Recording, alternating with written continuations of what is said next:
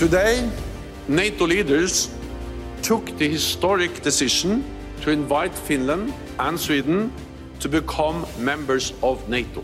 As the global economy was just recovering, Russia's vicious attack on Ukraine happened, driving prices up everywhere from food to energy and casting deep uncertainty. These are very severe challenges.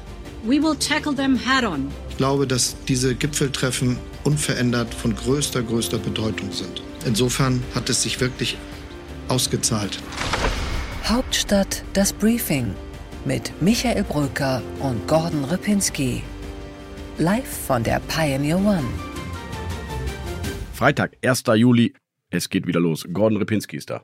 Hallo Michael Brücker. Hallo liebe Zuhörerinnen und Zuhörer. Hallo Europa. Hallo Welt. Die Zeit der großen Gipfel ist hinter uns. Endlich. Äh, und wir hatten ja gesagt, Gordon Repinski als außen- und sicherheitspolitischer Chefkommentator von The Pioneer wird uns nochmal einen Einblick geben, wie er denn jetzt das Ganze sieht, was da passiert ist. Ich finde, wir fangen mit dem wichtigsten Gipfel an, mit dem NATO-Gipfel. Finnland und Schweden dürfen jetzt rein, müssen dafür wahnsinnige Dinge äh, dem, dem türkischen Staatspräsidenten zubilligen. Aber am Ende dann doch gut gelaufen? Ja, finde ich schon überraschend aus meiner Sicht, dass das am Ende noch geklappt hat, dass Erdogan eingeknickt ist. Ich habe das nicht erwartet. Auch Experten, mit denen ich vorher gesprochen habe, haben es nicht mehr erwartet. Die dachten, es kommt nur noch äh, vielleicht äh, so eine lose Bekundung, dass man das irgendwann mal möchte. Aber Erdogan hatte sich ja super äh, stark und entschlossen quergestellt und dass er dann am Ende, wie ich finde, mit akzeptablen Bedingungen noch eingeknickt ist. Äh, das finde ich ist ein Erfolg. Jedenfalls das Symbol, dass man die beiden jetzt aufnehmen kann, das ist ein guter Schritt für die NATO. Ich glaube auch, das Ergebnis ist entscheidend, aber dass da jetzt äh, zwei Länder im Grunde nationale Gesetze erlassen müssen, wie sie mit bestimmten Gruppen umgehen, damit äh, Erdogan ihnen die, die Bündniszugehörigkeit erlaubt, ist schon auch ein starkes Stück, finde ich. Also wenn das Schule macht, dann sollten wir jetzt bei EU-Beitrittskandidaten auch überlegen, was sie innenpolitisch alles noch so verändern, damit sie zu unserem Club dazugehören können. Ich finde es schon ein bisschen grenzwertig. Aber das tun wir ja. Deswegen warten ja Länder wie Nordmazedonien teilweise seit 17 Jahren darauf, dass sie bei der EU da tatsächlich Mitglied werden können. Deswegen ist es die Türkei auch nie geworden, wobei die natürlich ein Kann man sagen denen ja nicht, wie sie mit der katholischen Kirche umgehen sollen in ihrem Land. Nein, klar, aber ich, also für mich ist das ein, ein größeres Bild, was da passiert ist, nämlich, dass Erdogan, der sehr enge Verbindungen zu Putin pflegt, sich hier echt für den Westen entschieden hat, der was gemacht hat, was Putin auch ärgern wird ein Land, äh, das wirklich zwischen den beiden Fronten steht und der natürlich auch in gewisser Weise ja auch noch als Vermittler ähm, sich selbst sieht und der sich jetzt wirklich für den Westen entschieden hat. Ich finde, das ist wirklich ein guter Moment in einer weltpolitisch schwierigen Situation. Ja, ich bin gespannt, äh, wie es wirklich wird und wie schnell äh, die jetzt reinkommen und was Putin macht. Die Äußerungen jetzt in seiner jüngsten Rede sind ja schon wieder erstaunlich. Der spricht jetzt von äh, taktischen Atomwaffen, die man in die Nähe dieser Länder schicken sollte und dass es denen noch leid tun werde und solche Geschichten. Also ich bin mir nicht sicher, ob nicht doch noch die großen Themen Moldau jetzt kommen, also das nächste Nicht-NATO-Land, auf das man irgendwie zugreifen könnte und diese, diese schlimme Enklave Kaliningrad, die ja wirklich mitten im NATO-Gebiet liegt und, und zu den Russen gehört. Ob das nicht der neue Konfliktherd ist. Ich glaube nicht, dass er ein NATO-Land angreift, auch nicht ein neues NATO-Mitgliedsland. Aber diese beiden ähm, europäischen Orte könnten irgendwie Orte des künftigen Konflikts sein, glaube ich. Das ist so, wobei ich auch glaube, und äh, auch so ist die Einschätzung, die ich immer wieder höre, dass Putin natürlich auch an seiner Kraftgrenze ist in der Ukraine. Das läuft alles überhaupt nicht so, wie er sich vorstellt, viel länger und viel zäher. Also insofern ist Putin mit seiner Armee auch wirklich an der Kraftgrenze und deswegen, selbst wenn er es wollte, sehe ich irgendwie nicht, warum er in Moldau noch westlich von der Westukraine äh, dann tatsächlich äh, erfolgreich militärisch eingreifen sollte. Aber es ist natürlich auch nicht auszuschließen. Äh, und was Litauen angeht, der Konflikt und Kaliningrad, der Konflikt ist natürlich da. Die Einschätzung bei Finnland, Schweden ist tatsächlich auch, äh, dass er da nicht stark genug ist. Er hat sogar mal angekündigt, dass er da nicht aktiv äh, werden würde. Insofern glaube ich, ist die Mitgliedschaft, wenn sie dann vollzogen ist, eine gute Sache und es wird auch nicht aus meiner Sicht zu einer Intervention führen. Summa summarum muss man sagen, für Olaf Scholz ist es gut gelaufen. Er hat den Klimaclub äh, beim G7-Gipfel zumindest in der Gründungsphase bis Ende des Jahres soll es da konkret werden. Immerhin, das ist seine Ursprungsidee als Finanzminister. Er hat diesen wahnsinnigen Satz von Joe Biden bekommen, wie toll er ist und wie sehr er die Leute alle zusammengebracht hat. Es war ein sicherer Gipfel, es ist keine großen Nebengeräusche, würde ich mal sagen. Und dann äh, das NATO-Ergebnis. Also für Olaf Scholz eine gute Woche gewesen. Ja, und dann kannst du ja noch den EU-Gipfel davor mitzählen, wo ja die Ukraine dann tatsächlich auch als äh, Beitrittskandidat äh, verabschiedet wurde. Insofern ist es tatsächlich eine gute Woche gewesen, muss man sagen. Auch äh, G7 Elmau, ähm, wirklich ein Zeichen, dass der Westen zusammensteht. Ich fand manchmal dabei, es ein bisschen erschreckend zu sehen, wie sehr der Westen zusammensteht und wie schwach er trotzdem ist. Ne, das muss ich sagen, äh, du hast ja den, wenn man so will, transatlantischsten aller US-Präsidenten, den man sich vorstellen kann, Joe Biden, mit einer absoluten Ungewissheit, dass das auch noch in drei Jahren der Fall ist. Dann hast du mit äh, Emmanuel Macron nochmal einen Franzosen, der wiedergewählt wurde, Mario Draghi, äh, im äh, chronisch instabilen Italien auch mal ein Stabilitätsanker. Also da steht der Westen steht wirklich zusammen. Das hat Scholz gut nach Hause gebracht.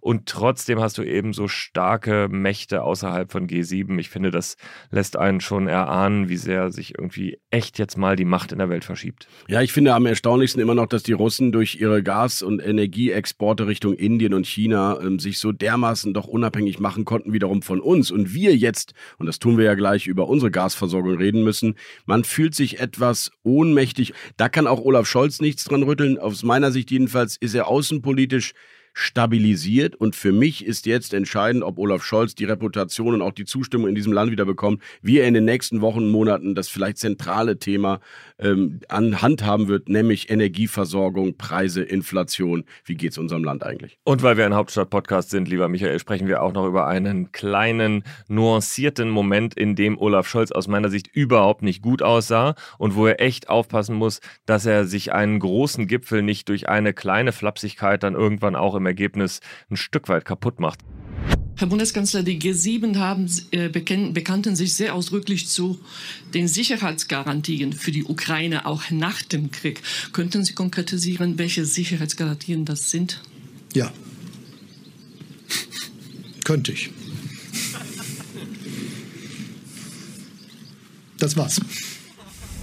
Also wirklich eine, eine, eine, absolute Unart macht er häufig und äh, ich finde das arrogant. Ich finde das, ich hebe es jetzt auch noch mal eine Stufe höher. Ich finde das absolut unangemessen gegenüber einer Journalistin der Deutschen Welle, die äh, teilweise in der ganzen Welt äh, Repressionen äh, gegenübergestellt ist, wo wir auch unter Olaf Scholz schon den Fall hatten, dass er sie demonstrativ mit nach Moskau genommen hat, um zu zeigen, äh, dass äh, Pressefreiheit irgendwie hochgehalten wird. Jetzt äh, will ich um Gottes Willen dem Bundeskanzler nicht unterstellen, äh, dass er das in Frage stellt, aber er muss auf so eine Frage eine ordentliche Antwort geben. Und wenn er es äh, nicht im Detail verraten will, dann muss er wenigstens einen höflichen Ausweg finden. Ansonsten fühle ich mich da einfach respektlos behandelt.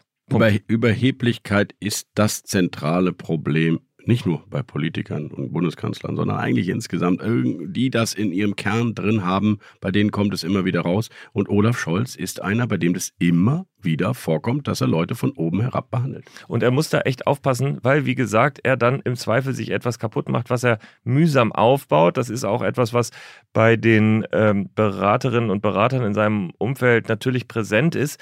Und da ist es dann auch irgendwann schwer, jemanden zu ändern. Also es ist nicht so, dass ihn niemand darauf hinweist, dass er äh, hier und dort vielleicht einfach ein bisschen freundlicher sein kann. Möglicherweise, äh, nachdem das jetzt ein kleines bisschen eskaliert ist auf dieser Pressekonferenz, äh, wird er das nochmal überdenken. Aber ob er sich ändert, ja. ist wirklich fraglich. Wir werden es, wir, man kennt das selbst in Hamburg, kennen Sie diese Auftritte bei Pressekonferenzen noch von Ihrem Bürgermeister. Ich glaube, so ist Olaf Scholz und da muss man wahrscheinlich mit klarkommen. Ich finde, wir reden über die inhaltliche Agenda des Olaf Scholz in den nächsten Wochen und Monaten und gehen in unseren Deep Dive zum wichtigsten aller Themen. Nämlich, wo kommt das Gas her? Genau, und vor allem interessiert es die deutsche Industrie, den industriellen Mittelstand. Und da gibt es wirklich besorgniserregende Äußerungen, meistens übrigens hinter verschlossenen Türen. Darüber reden wir gleich. Los geht's. Unsere weiteren Themen heute. Im Deep Dive geht es jetzt um Versorgungssicherheit, um Inflation, um Einkommen und das, was die Politik eigentlich wirklich tun kann. Im Interview der Woche Rasmus Buchsteiner, unser Chefkorrespondent mit Frank Wernicke, dem Verdi-Chef, zum Thema konzertierte Aktion. Bei What's Right stelle ich Ihnen die pragmatischste, ich würde jetzt nicht sagen rechteste, aber jedenfalls pragmatischste, mittigste Grünen-Politikerin Deutschlands vor, die jetzt mit dem CDU-Ministerpräsidenten in Nordrhein-Westfalen Wirtschaft und Klimaschutz organisieren will, Mona Neubauer. Und bei What's Left spreche ich mit Ihnen über nicht nur einen der pragmatischsten SPD-Politiker Hessens, sondern auch den womöglich nächsten Vorstandssprecher der wichtigsten deutschen Entwicklungsorganisation. Bei What's Next verraten wir Ihnen, was nächste Woche auf dem Schiff in Sachen Hauptstadt wirklich los ist und wie Sie vielleicht dabei sein können. Im kürzesten Interview der Berliner Republik, dem womöglich auch beliebtesten Interview der Berliner Republik. Einsatz zu heißt unsere Rubrik, spricht Michael Bröcker mit der ehemaligen rheinland-pfälzischen Spitzenkandidatin, Landeschefin, Fraktionschefin, mit der ehemaligen Bundeslandwirtschaftsministerin, mit der ehemaligen stellvertretenden Parteivorsitzenden, mit Julia Klöckner, der heutigen Schatzmeisterin und dem Präsidiumsmitglied der CDU. Deep Dive. Gas ist von nun an ein knappes Gut. Wir haben in Deutschland eine Störung der Gasversorgung, so ist es definiert. Daher ist es erforderlich, diese Alarmstufe auszurufen. Seit dem 23. Juni gilt in diesem Land die Alarmstufe beim Gas. Es kommt zu wenig russisches Gas durch die Pipeline. Putin dreht uns schrittweise den Hahn ab. Und der 22. Juli ist so ein bisschen der Worst-Case-Szenario-Tag in der Berliner Republik. Dann könnte es sein, dass nach einer traditionell und ähm, regelmäßigen Wartung von Nord Stream 1 das Ding nicht wieder angeschaltet wird. Und dann haben wir 60 Prozent Gasspeicher und ein echtes Problem in Deutschland. Denn selbst wenn nach diesem Tag durch Nord Stream 1 wieder 40 Prozent der normalen Menge fließen würde, und das ist absolut unsicher im Moment, selbst dann hätten wir keine Chance, die Speicher von 60 auf die 90 Prozent, die man gerne erreichen würde für den Winter, hochzuziehen, sondern dann würde man irgendwo da verharren, wo man jetzt ist in Richtung Winter. Ja, wir haben eine echte Winterwelle vor uns und die bedeutet, wir müssen an allen Ecken und Enden Gas sparen, weil so schnell auch kein Fracking-Gas ist ja nicht gewollt. LNG-Gas geht nicht, wir haben keine Terminals. Katar, Norwegen liefern bereits so viel wie es geht. Wir haben ein echtes Problem, Gordon, in diesem Herbst und das ist keins für uns beide als Verbraucher, weil um die geht es nicht. Die werden selbst bei der Alarmstufe geschützt von der Bundesnetzagentur, die dann nämlich Gas verteilt. Aber die Industrie hat ein Riesenproblem, weil dann wird es darum gehen, wer bekommt in welchem industriellen Bereich in diesem Land eigentlich noch Gas. Dann gibt es systemrelevante Unternehmen, es gibt Listen und Priorisierungen und das ist die Gastriage, vor der mir neulich ein Unternehmer sagte, das wäre ein Massaker. Das kann man sich, glaube ich, gar nicht so richtig vorstellen, was das alles bedeutet. Wir haben die großen Industrieunternehmen, BASF zum Beispiel, aber auch die Stahlproduktion, die eben das Gas braucht. Das sind keine Betriebe, die man einfach mal eben kurz dann für einen Monat runterfährt und dann fährt man sie wieder hoch. Das müssen Sie sich vorstellen, wie Michael Bröker und mich, wenn wir Fußball oder Beachvolleyball zwei Stunden lang spielen und wir uns dann eine Stunde lang in die Badewanne setzen. Danach kriegen sie uns auch nicht mehr auf irgendeinen Platz und wir können uns bewegen. So ähnlich wäre das, wenn bei der Industrie das Gas auf einmal wegbleibt bleibt. Ja, und jetzt fordern natürlich alle Branchen und Unternehmen, sogar die Geflügelversorgung, wie ich neulich gelesen habe, fordern, dass sie bevorzugt behandelt werden, weil eben Gas bei ihnen eine Art Grundprodukt ihrer Produktion ist. Gar nicht dafür, um äh, eine Heizung in, in den Betriebshallen anzumachen, sondern sie brauchen es für ihre automatisierten Produktion. Glas ist noch zu nennen, die Papierindustrie hast du genannt, Stahl, natürlich die Chemieindustrie, das BASF-Werk in Ludwigshafen wäre gefährdet, so heißt es hier in der Berliner Republik und das ist ein Drama. Und jetzt ist natürlich die Wirtschaft auf dem Baum, so viel Lobbyismus in eigener Sache, aber eben auch verständlicherweise gibt es wohl gerade nicht. Der Minister Robert Habeck hat einen Gipfel nach dem anderen, wie man hört. Und äh, das ist, glaube ich, das Thema der nächsten Monate. Ja, und da gibt es ein paar Sachen, äh, mit denen wir jetzt, glaube ich, einmal aufräumen müssen. Erstens, im Mai wurden 10% des Gases immer noch verstromt. Das ist sogar mehr als im Jahr zuvor. Der Grund dafür ist, äh, dass äh, Atomkraft runtergegangen ist äh, und wir dadurch mehr Gas verstromen. Das ist eine absolute Unart. Das ist eine, eine Fehlleistung auch in der energiepolitischen Planung der vergangenen Jahre. Äh, und äh, das ist ein Riesenproblem. Aus meiner Sicht darf überhaupt kein Gas mehr verstromt werden. Das ist wahrscheinlich zu einfach jetzt gesagt. Aber dann muss man sich tatsächlich überlegen, woher die Stromquellen sonst kommen können. Aber auch Kohle zum Beispiel ist ja auch nicht so ohne weiteres äh, als Ersatz da. Denn auch dort zum Beispiel fehlt es ja einfach an Importen aus Russland. Und ich will nochmal äh, daran erinnern, was wäre denn, wenn die Notfallstufe eintritt? Also dann hat man eine ähm, echte, erhebliche Störung der Gasversorgung. Und dann gibt es die Bundesnetzagentur, die sitzt in Bonn. Chef ist ein ehemaliger Verbraucherschützer Klaus Müller und der darf dann tatsächlich regulierend eingreifen und sagen, welche Unternehmen und welche Branchen beforderst von diesen Gashubs, also den zentralen Gasversorgern, beliefert werden. Das ist staatliche Steuerung, das ist das die Abwesenheit von Marktwirtschaft und das ist natürlich ein Drama, weil dann geht es am Ende darum, wer hat sich mit welchen welchen Lobbyistentruppen am ehesten in der Politik als systemrelevant dargestellt. Der bekommt dann das Gas und die anderen sind drauf und dran. Zum Beispiel ein Ziegeleiunternehmer, der sagt, wir sind sofort, wenn das nur vier Wochen lang nicht mehr kommt, können wir den Laden dicht machen. Und das große Problem ist, dass Menschen, Unternehmer, Geschäftsführer ja eingekauft haben, Materialien eingekauft haben zu bestimmten Preisen und dann, wenn diese Alarmstufe gezündet wird, dann könnten bisher, noch ist das nicht klar, könnten die Unternehmen sagen, tut mir leid, externe Effekte, wir müssen leider nochmal an die Verträge ran, meine Preise sind gerade um 25 bis 30 Prozent gestiegen, liebes Unternehmen XY, du kriegst jetzt meine Produkte leider nur noch uh, drei oder viermal so teuer. Und das wäre nicht nur ein Eingriff in die Vertragsfreiheit, sondern das wäre natürlich dann auch ein Schock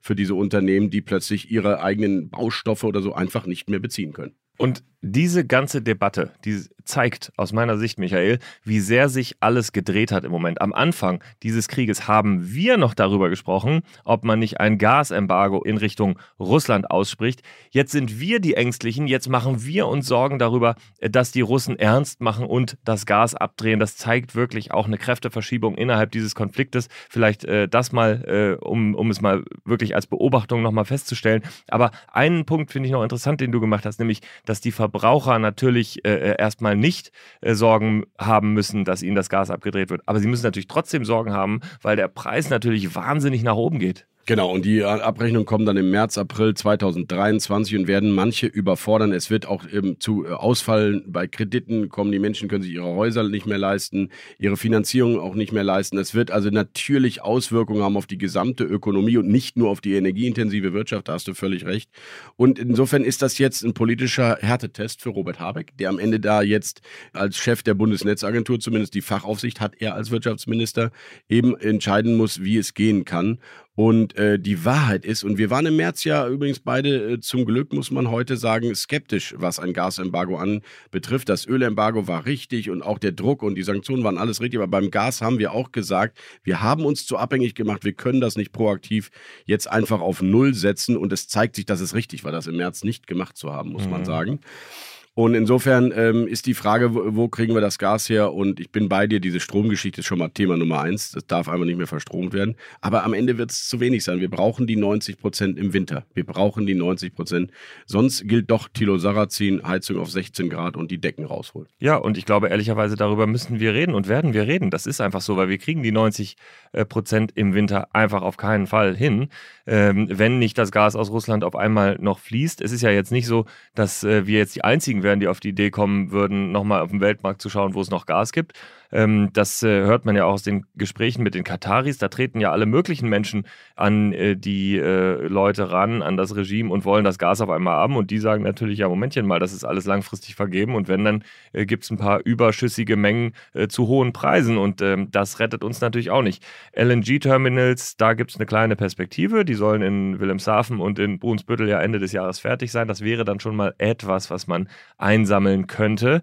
Äh, aber eben auch nur ein Bruchteil dessen, was wir haben. Grundsätzlich ist der Anteil dessen, was wir an Gas importieren aus Russland, viel zu hoch. Früher gab es mal eine Grenze, 30 Prozent ähm, maximal solle man sich von einem Geber abhängig machen. Das hat man dann durchbrochen, weil man dachte, das Gas aus Russland ist billig und sicher und das ist ein großer planerischer Fehler. Ein weiterer, muss man sagen, aus der Regierung Merkel. Ja, ist richtig. Die Fehler der Vergangenheit lassen sich jetzt so kurzfristig einfach nicht mehr äh, wettmachen. Das ist einfach die Wahrheit, hilft aber jetzt auch nichts. Das Lamentieren nach hinten. Ähm, Habeck und Scholz müssen jetzt das Ding lösen. Und ich höre zumindest, dass diese von allen gefürchtete Preisanpassungsklausel nicht gezogen werden soll. Das bedeutet nämlich dann, wenn man in der Alarmstufe sagt, die Energieversorger dürfen sofort die stark gestiegenen Einkaufspreise, also die Gaspreise, und darum geht es ja am Ende, dürfen sie eins zu eins an Kunden weiterreichen. Diese Klausel, vor wenigen Wochen eigentlich noch von Robert Habeck in das Energiesicherheitsgesetz eingeführt, Paragraph 24, im Moment der am meisten diskutierte Paragraph in der Wirtschaft, der wird eventuell reformiert, neu geschaffen. Wir berichten darüber auf thepioneer.de, selbstverständlich exklusiv. Und das würde dann eben bedeuten, die Gasversorger werden eigentlich unter Art staatliche Kuratel gestellt. Tja, und ich äh, habe schon irgendwie das Gefühl bei mir selbst, ich weiß nicht, wie es bei dir ist, Michael, ich mache mir auf einmal Gedanken über Themen, über die ich mir noch nicht so Gedanken gemacht habe, wie zum Beispiel, wie kann man eigentlich alternativ noch heizen äh, oder äh, wenn es dann äh, tatsächlich auch eine Gesamtenergiekrise ist, die auf uns zukommt, bedeutet das, dass man vielleicht mehr zum Selbstversorger werden muss, was auch Strom angeht, Solar, ich weiß nicht, hast du Solar auf dem Dach, womöglich hast du es, ich weiß gar nicht, darf ich eigentlich Solar haben in einer Wohnung, keine Ahnung, äh, aber jedenfalls jetzt habe ich das Gefühl, ich muss mich mal darum kümmern. Und, äh, und das sind alles Fragen, um die ähm, man sich jetzt äh, tatsächlich mal kümmern muss. Und äh, ich finde es dramatisch. Und ich muss sagen, das wird vor allen Dingen für den Klimaschutz natürlich dramatische äh, Folgen haben, weil was machen wir natürlich jetzt, also Besitzer zumindest von Einfamilienhäusern, würde ich sagen, die werden natürlich ihre Kamine anschmeißen, ihre Kaminöfen anschmeißen und Holz wird gesammelt. Das ist jetzt auch nicht die klimafreundlichste aller Heizalternativen, äh, damit die Gasheizungen vielleicht ausbleiben können. Also es ist Wahnsinn, was da passiert. Aber ich will gar nicht so sehr bei uns. Ich glaube, die Verbraucher, zumal die gut und besser verdienen wie wir, werden das natürlich hinkriegen zumal sie das Gas ja auch noch bekommen. Aber ich mache mir tatsächlich Sorgen, ob wir in eine unfassbar krasse Rezession rutschen, ob wir wieder ESMs gründen müssen, also Rettungsfonds mit Hunderten von Milliarden, um bestimmte Unternehmen zu verstaatlichen, bevor sie in die Pleite gehen. Das ist das Szenario für den Herbst und für den Winter und das ist wirklich dramatisch. Ja, Michael, wir werden es uns anschauen und im äh, Hinterkopf haben und ähm, ein eigenartiger Konsens hier zwischen uns in diesem Podcast, der hergestellt ist. Die Lage ist zu ernst. Not schweißt zusammen, selbst ja. uns beide. Ähm, ja, aber ich glaube tatsächlich, da lohnt es sich äh, dran zu bleiben, auch in die Details zu gehen. Äh, die Lageberichte der Bundesnetzagentur sind die Lageberichte des RKIs des nächsten Winters. Das große Ganze als Problem betrifft ja, und jetzt komme ich zu einer langsamen Überleitung, betrifft ja tatsächlich Wirtschaft, Verbraucher, Arbeitnehmer, in gleichem Maße. Die Inflation belastet alle und der Bundeskanzler hat dafür eine Antwort gefunden. Du meinst die konzertierte Aktion kommende Woche beim Bundeskanzler, also der runde Tisch mit allen Beteiligten, um es mal wieder allen recht zu machen? Naja, oder um es anders zu sagen, in einer großen Krisenfrage ähm, tatsächlich die Gesellschaft an einen Tisch zu holen, die Vertreter. Ich glaube, das ist der richtige Weg, das haben jedenfalls auch alle gesagt. Und es sind die ähm, Industrie, also die Arbeitgeber und die Arbeitnehmer, die da an einen Tisch kommen. Jedenfalls ähm, war es trotzdem so, dass es auch ein bisschen Irritation gab, zum Beispiel auch auf Seiten der Gewerkschaften. Und unser Chefkorrespondent Rasmus Buchsteiner, der hat jetzt mit einem gesprochen, der besonders skeptisch war und ist, Frank Wernicke, nämlich dem Chef der Dienstleistungsgewerkschaft Verdi. Interview der Woche. Herr Wernicke, guten Morgen. Ja, schönen guten Morgen, Herr Buchsteiner. Der Kanzler hat gesagt, alle werden etwas beitragen müssen. Was bringen denn die Gewerkschaften mit am Montag? Was können Sie beitragen? Ist es dann tatsächlich wieder Lohnzurückhaltung, die Sie zusagen könnten? Nein, das werden wir ganz bestimmt nicht ähm, tun. Unser Beitrag ist, dass wir mit einer guten Lohnentwicklung, der die Reallöhne sichert, den Binnenmarkt stabilisieren. Und das ist in dieser Zeit, in der die außenwirtschaftliche Situation ja äh, angespannt ist, äh, ganz, ganz wichtig. Äh, wie ich überhaupt sehe, dass Tarifpolitik nicht Gegenstand dieser Gespräche sein kann. Der Kanzler hat ja steuerfreie Einmalzahlungen ins Gespräch gebracht und hat immer wieder rekurriert auf die, ja, auf die Corona-Boni einerseits und auch auf die Einmalzahlungen, die es gegeben hat in der Chemieindustrie, vereinbart im Frühjahr. Das alles missbilligen Sie, diesen Weg über Einmalzahlungen? Die Einmalzahlungen haben halt den Nachteil, dass sie nicht dauerhaft wirken. Wir haben eine Situation, wo wir dauerhaft steigende Preise haben in diesem Jahr in der Größenordnung sicherlich von sieben Prozent im Jahresmittel, aber auch für nächstes Jahr sind drei Prozent prognostiziert. Und angesichts von dauerhaft steigenden Preisen brauchen wir eine dauerhaft wirksame Tariflohnentwicklung. Und das geht am besten über lineare, also prozentuale Erhöhung oder aber, was wir als Verdi ja auch in vielen Tarifbereichen anstreben, dadurch, dass es Sockelbeträge gibt, die aber tabellenwirksam sind, sodass insbesondere diejenigen, die nicht so hohe Einkommen haben, einen guten Ausgleich der Preise äh, bekommen, denn diese Preissteigerung, die wir derzeit haben, wirkt ja sozial auch nochmal mit einer Schieflage, weil Menschen mit nicht so hohen Einkommen müssen trotzdem ihren Kühlschrank voll bekommen irgendwie und Mobilitätskosten haben sie auch. Und deshalb ist uns die Absicherung der Einkommen von Menschen, die nicht so hohe Einkommen haben, äh, nochmal ein ganz besonderes Anliegen in den Tarifverhandlungen, die stattfinden und bevorstehen.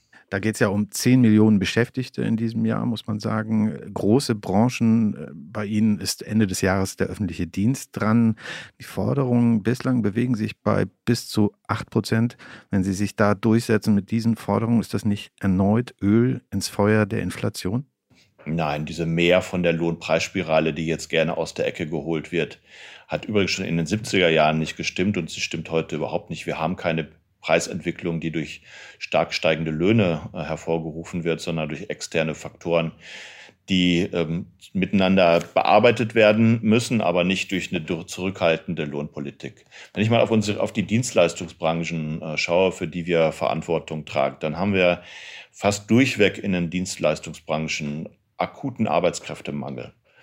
In den Dienstleistungsbranchen wird strukturell zu wenig bezahlt, auch im Vergleich zum Beispiel zu Industriebranchen. Ganz aktuell Flughäfen, Pflege, diese Branchen meinen Sie gerade? Genau, Flughäfen, Pflegen, Handel, der ganze Transport- und Logistikbereich, alle, alle Dienstleistungsbranchen, wo wir im Moment eine akute Arbeitskräftemangel haben, auch weil strukturell zu wenig verdient wird und die Unternehmen verdienen durchweg gutes Geld und es gibt deshalb überhaupt keinen Grund für uns, eine Tarifpolitik mit angezogener Handbremse zu machen, sondern wir werden alles daran setzen, in den bevorstehenden und jetzt stattfindenden Tarifrunden die Einkommen unserer Mitglieder abzusichern, und zwar real abzusichern.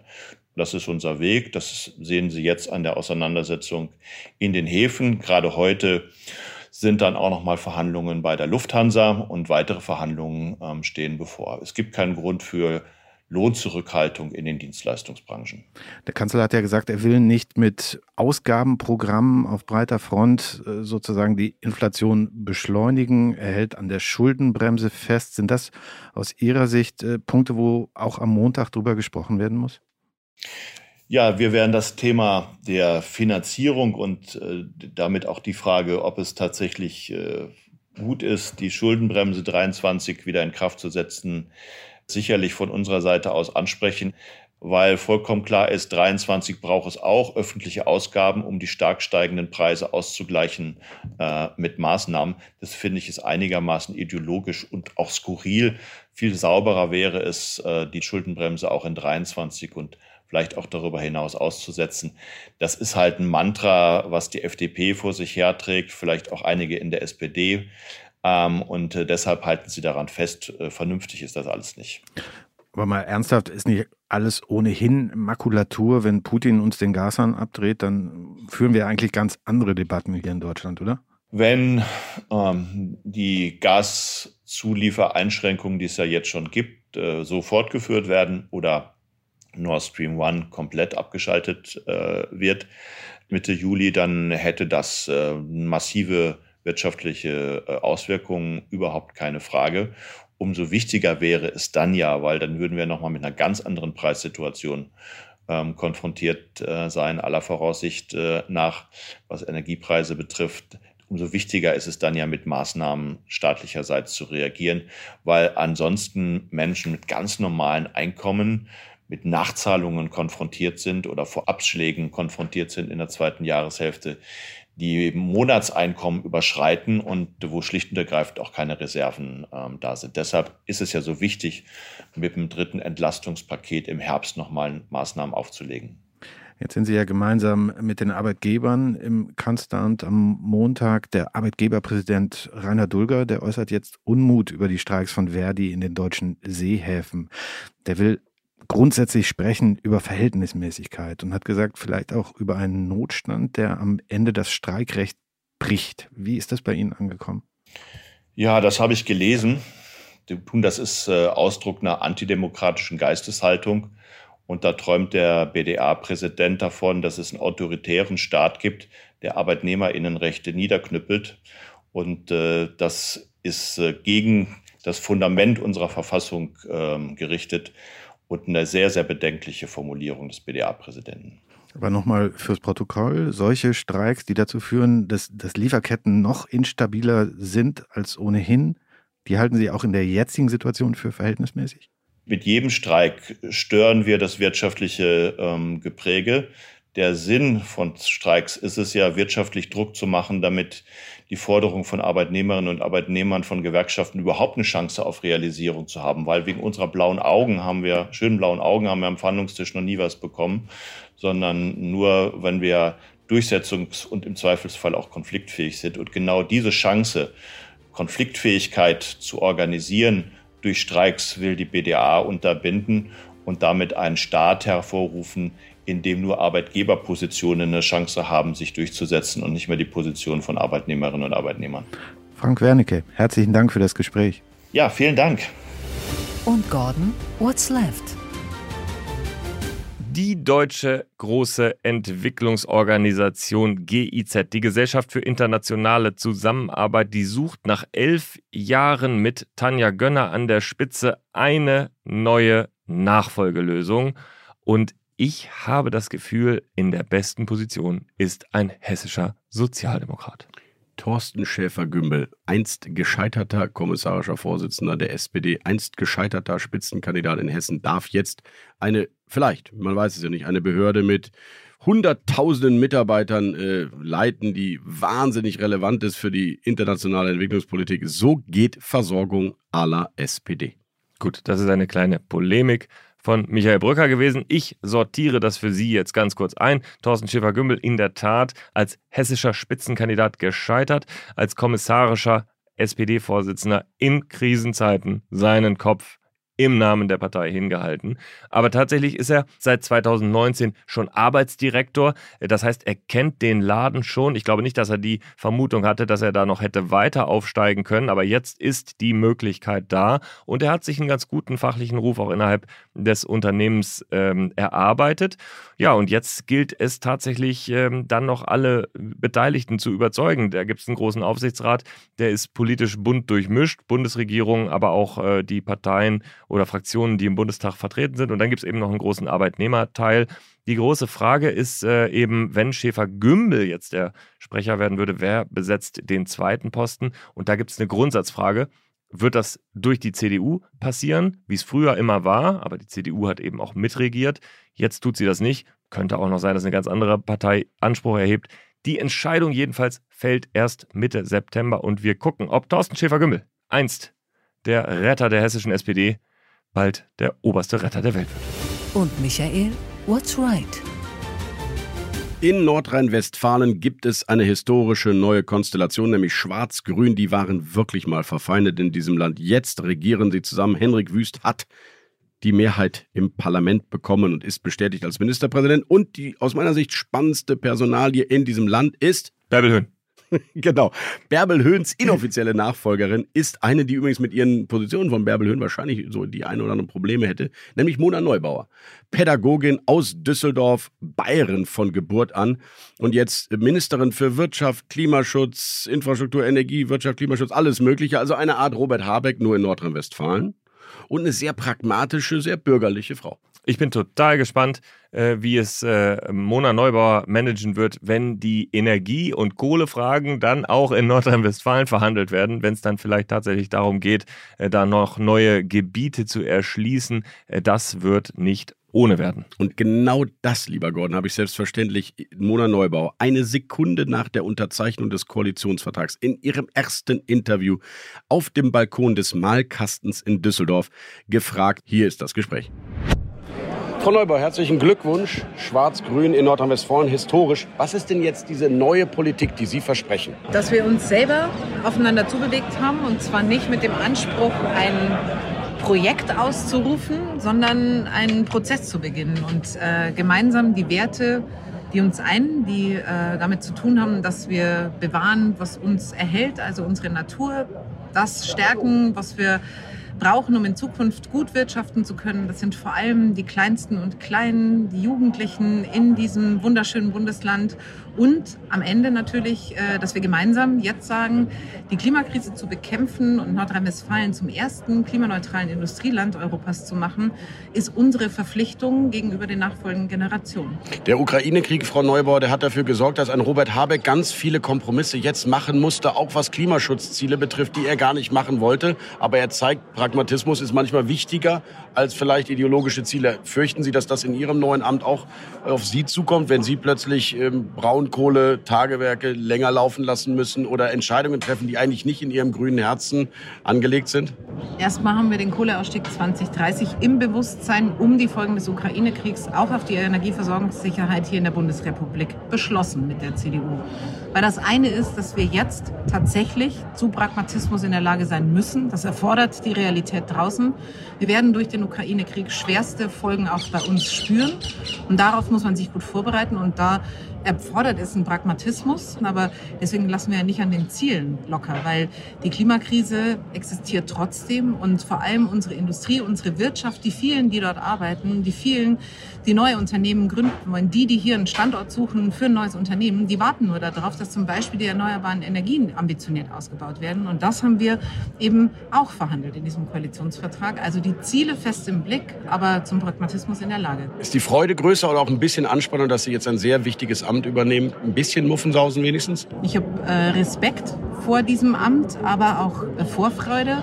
Und ich freue mich sehr äh, darauf, mit den Mitarbeiterinnen und Mitarbeitern äh, des Ministeriums äh, jetzt ein ganz entscheidendes äh, Ministerium so anzupacken und so zu gestalten, ähm, dass wir es gut hinkriegen für die Menschen in NRW.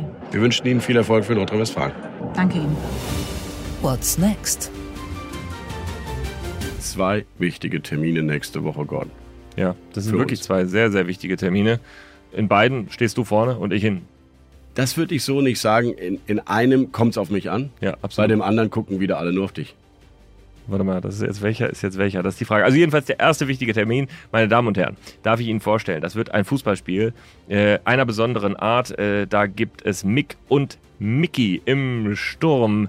Mick Bröker und Mickey Beisenherz. Keiner weiß so richtig, wer von den beiden der größere Knipser ist, aber ich glaube, Michael Brücker hätte eine Vermutung. Ja, er sieht das natürlich anders, aber die, die, am Ende zeige ich einfach auf dem Platz, was Sache ist. Dieses Vorab ähm, Hochjatzen von Versprechen und so, das ist eh nicht meine Sache. Wir werden das am Dienstagabend sehen. Jedenfalls spiele ich mit Mickey Beisen jetzt im Sturm und hinten, hinten spielt Gordon Ripinski. Man könnte fast sagen vor der Abwehr, am Ende aber auch irgendwie in der Abwehr. Eigentlich auch ein defensives Mittelfeld, ein Sechser, ein Neuner, ein Tausendsasser. Gordon Ripinski mit den Wortspielern, einem Team aus Kommunikationsexperten, Journalisten, Medienvertretern gegen den FC Bundestag, die historische Parlamentsmannschaft, am Dienstag im Ludwig-Jahn-Sportpark im Prenzlauer Berg um 18 Uhr. Zuschauer ausdrücklich erwünscht. 18 Uhr ist der Termin. Und äh, ja, ich würde sagen, wenn mir ein Fußballer einfallen würde, Michael Brücker, was wäre er? Was wer wäre er? Wer wäre Michael Brücker, wenn er. Rudi Völler. Rudi Völler? Ja. Auch vom Hm. Typus her. Hm. Leidenschaft, Emotiones, Emotiones und am Ende richtig stehen, Ding reinmachen, nicht zu viel bewegen. Ich bin dann eher Guido Buchwald. Du bist Buchwald, das passt sehr gut. Ja. Finde ich auch gut. Ich bin Guido Ja, Buchwald. technisch ein bisschen limitiert, aber ein Kämpfer. Ja, am Ende der Star der WM. ja, der Star der WM 2002 jedenfalls wird an der Seitenlinie stehen und uns coachen. Der Star der WM 2002. Aus So weit würde ich nicht gehen. So weit Ich würde weiß, ich ist nicht. leicht es, es, übertrieben, er Miroslav Klose ist es nicht. Wir waren ja nur Vize-Weltmeister, aber dieser Mann lief rechts rauf und runter und brachte die Flanken zielgenau zu dem Miro Klose, der dann gelegentlich auch mal traf. Ja, keinen Saudi-Araber hat er durchgehen lassen. Richtig. Wir reden über Marco Rehmer, unser Trainer. Aber es sind auch weitere wirklich spannende Leute dabei. Die Ausstellung, äh, ja, die ist, ist die eigentlich schon bekannt? Darf man das schon sagen? Ja, ich glaube, wir Dass können da so ganz Top-Leute wie Peter Dausen von der Zeit mitspielen oder Stefan Rupp, unser Podcast-Chef von The Pioneer. Im Tor Jenny Tier, abgewechselt dann von Lorenz Lanich, unserem Podcast-Produzenten. Das ist schon, das ist schon eine starke Mannschaft. Haben wir wen vergessen? Ja klar, Wolfgang Schmidt, den Kanzleramtschef, Steffen Rüke, sein Büroleiter, Fabian Langenbruch, Andreas Rickmann, Max Popp vom Spiegel. Es ist wirklich, es ist wirklich eine grandiose Mannschaft. Und lieber FC Bundestag, lieber Mahmoud Özdemir, ziehen Sie sich schon mal sehr warm an. Vor allen Dingen die Ja. Schienenbeinschoner, würde ich sagen. Wobei ich äh, da auch immer wieder skeptische Töne höre. Ich weiß, das ist hier nicht der Ort für Realismus, aber ähm, äh, es gibt schon Stimmen, die sagen, dieser FC Bundestag ist eine andere Mannschaft als der FC Bundestag, den wir, falls Sie es noch nicht wissen, 8 zu 1 besiegt haben. Im Mit wie vielen Jahr. Toren von Michael Brücker? Es waren, glaube ich, Es drei. waren drei Tore, exakt. Ähm, das ist eine andere Mannschaft, da sind viele junge Spunde mit dabei. Ja, ich habe auch die Sorge, dass die Kondition am Ende dieses Spiel Ja, entscheidet. da sind wir jetzt auf einmal die Alten, muss man sagen. Apropos Koalition, am Tag darauf bei uns auf dem Schiff After Politics, der politische Empfang Ihrer Wahl, vielleicht Und äh, die Einladungen kommen von Gordon Repinski, äh, meistens per WhatsApp oder SMS. Und wir, es geht um Junge, es geht um Dynamische, es geht um die Newcomer und die Menschen, die morgen in der Berliner Republik wichtig sind.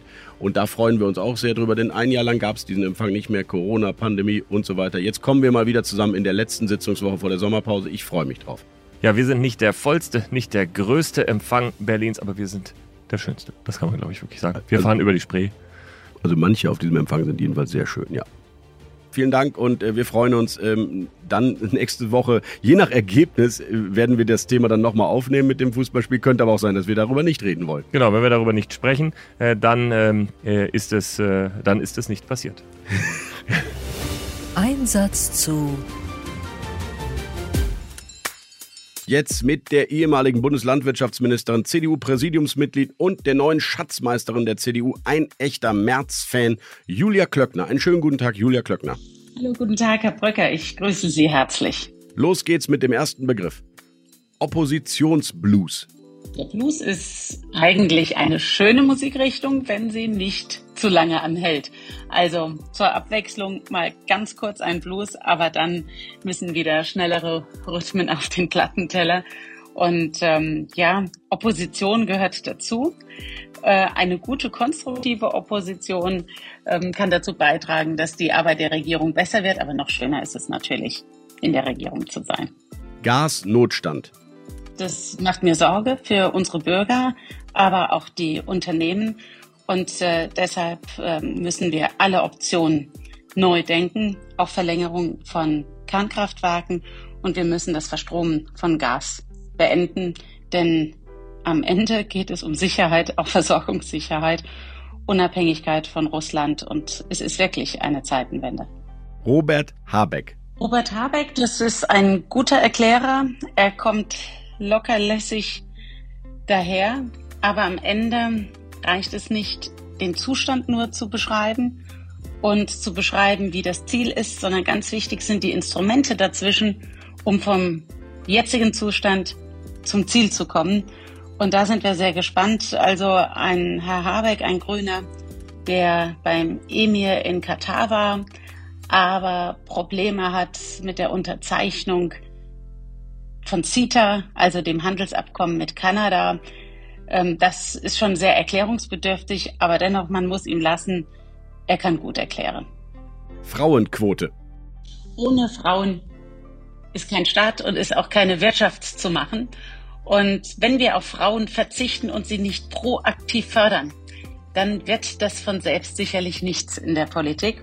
Und wir als äh, Christdemokraten werden ganz schön unklug, wenn wir das Produkt CDU und unsere Werte und unsere Ziele nicht auch mit den Gesichtern von Frauen verbinden. Also deshalb die Frauenquote. Es ist eine Krücke und eine Brücke hin zur Normalität. Aber ich bin mir sicher, wir brauchen sie. Grauburgunder.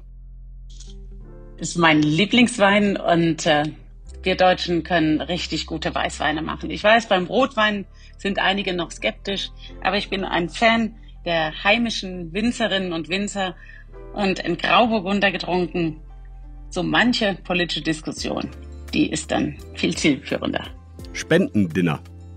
Wir Parteien sind auf Unterstützung angewiesen, also auch auf Spenden. Und wer spendet, leistet einen Beitrag für die Stabilität unserer Demokratie.